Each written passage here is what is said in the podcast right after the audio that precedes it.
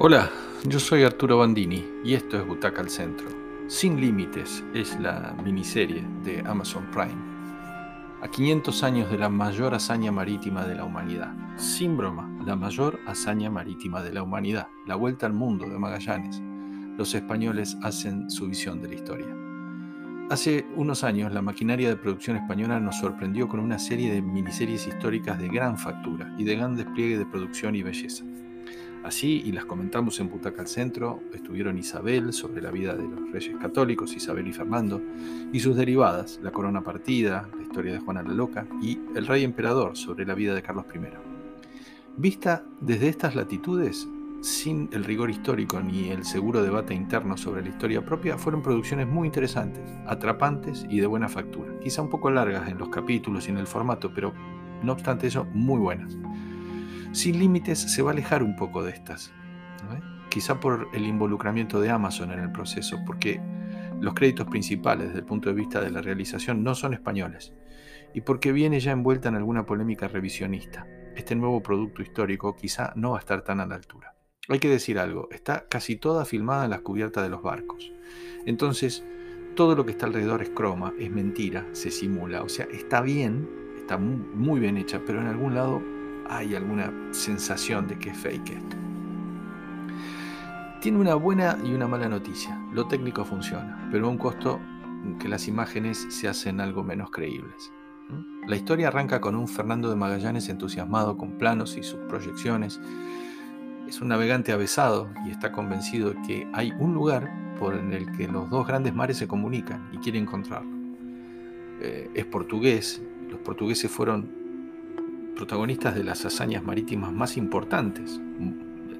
Hay que repasar sus nombres, pero eh, estaban, estaban, en casi todo lo, que se iba descubriendo. Se animaron a salir, a, ir más allá de, lo que los papas le permitían y de los que otros, por ejemplo Ptolomeo, eh, decía que se podía navegar, más allá de los límites que ellos habían impuesto.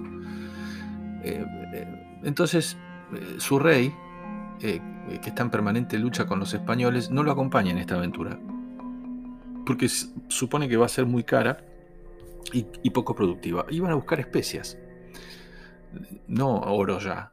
¿eh? Los tiempos son tiempos de especias. Los europeos encontraron el sabor, sobre todo con las especias que venían de Asia, y encontraron nuevas rutas para la pimienta, el clavo de olor, el almizcle, es más prometedor que encontrar más oro o plata. La conquista ya había sucedido, ya, ya, ya estaba eso. ¿eh? Pero, pero ahora era el tiempo de la pimienta, por ejemplo.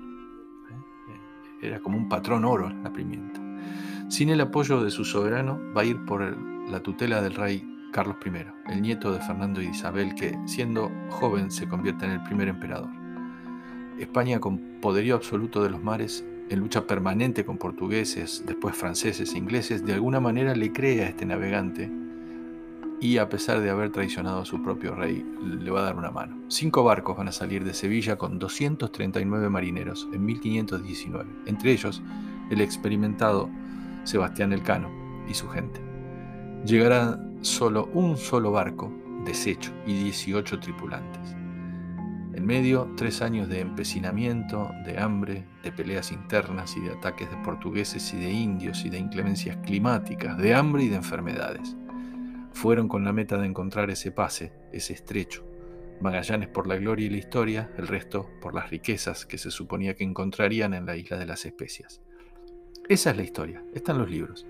El tema es la realización hay algo de poco creíble en la realización, algo plástico, como que no nos terminamos de creer los peligros, los acechos, los problemas, hasta los indios se ven raros. Semejante travesía que terminó por demostrar que la Tierra es redonda, por eso es la mayor de todos los tiempos, ya que literalmente dio la vuelta al mundo, merecía otro tratamiento, algo más épico, menos de croma y estudio y ropa de convenientemente ensuciada. Rodrigo Santoro, aquel de 300, y Álvaro Morte, el profesor de la Casa de Papel, son Magallanes y Elcano, respectivamente, y lo hacen bien, sin darle profundidad a sus personajes, no porque no puedan hacerlo, es un tema de dirección. Dicho sea de paso, Simon West es el director, es un tipo probado en Hollywood, inglés y bueno técnicamente, pero quizá esta historia necesitaba un buen director español, que los hay y buenos.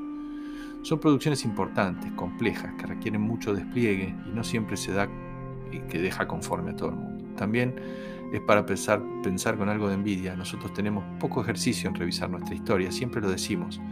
A los intentos de los 70 con guiones de Torre Nilsson, El Santo de la Espada y alguna más, no siguieron otros intentos. Esta serie nos da la sensación de que la historia de nuestro almirante Guillermo Brown da para una miniserie atrapante, una vida increíble que va desde Irlanda a Buenos Aires sin escalas, con una aventura como la mejor de las historias de mar. Bueno, esto es Sin Límites. Para Butaca al Centro es una miniserie de cinco butacas.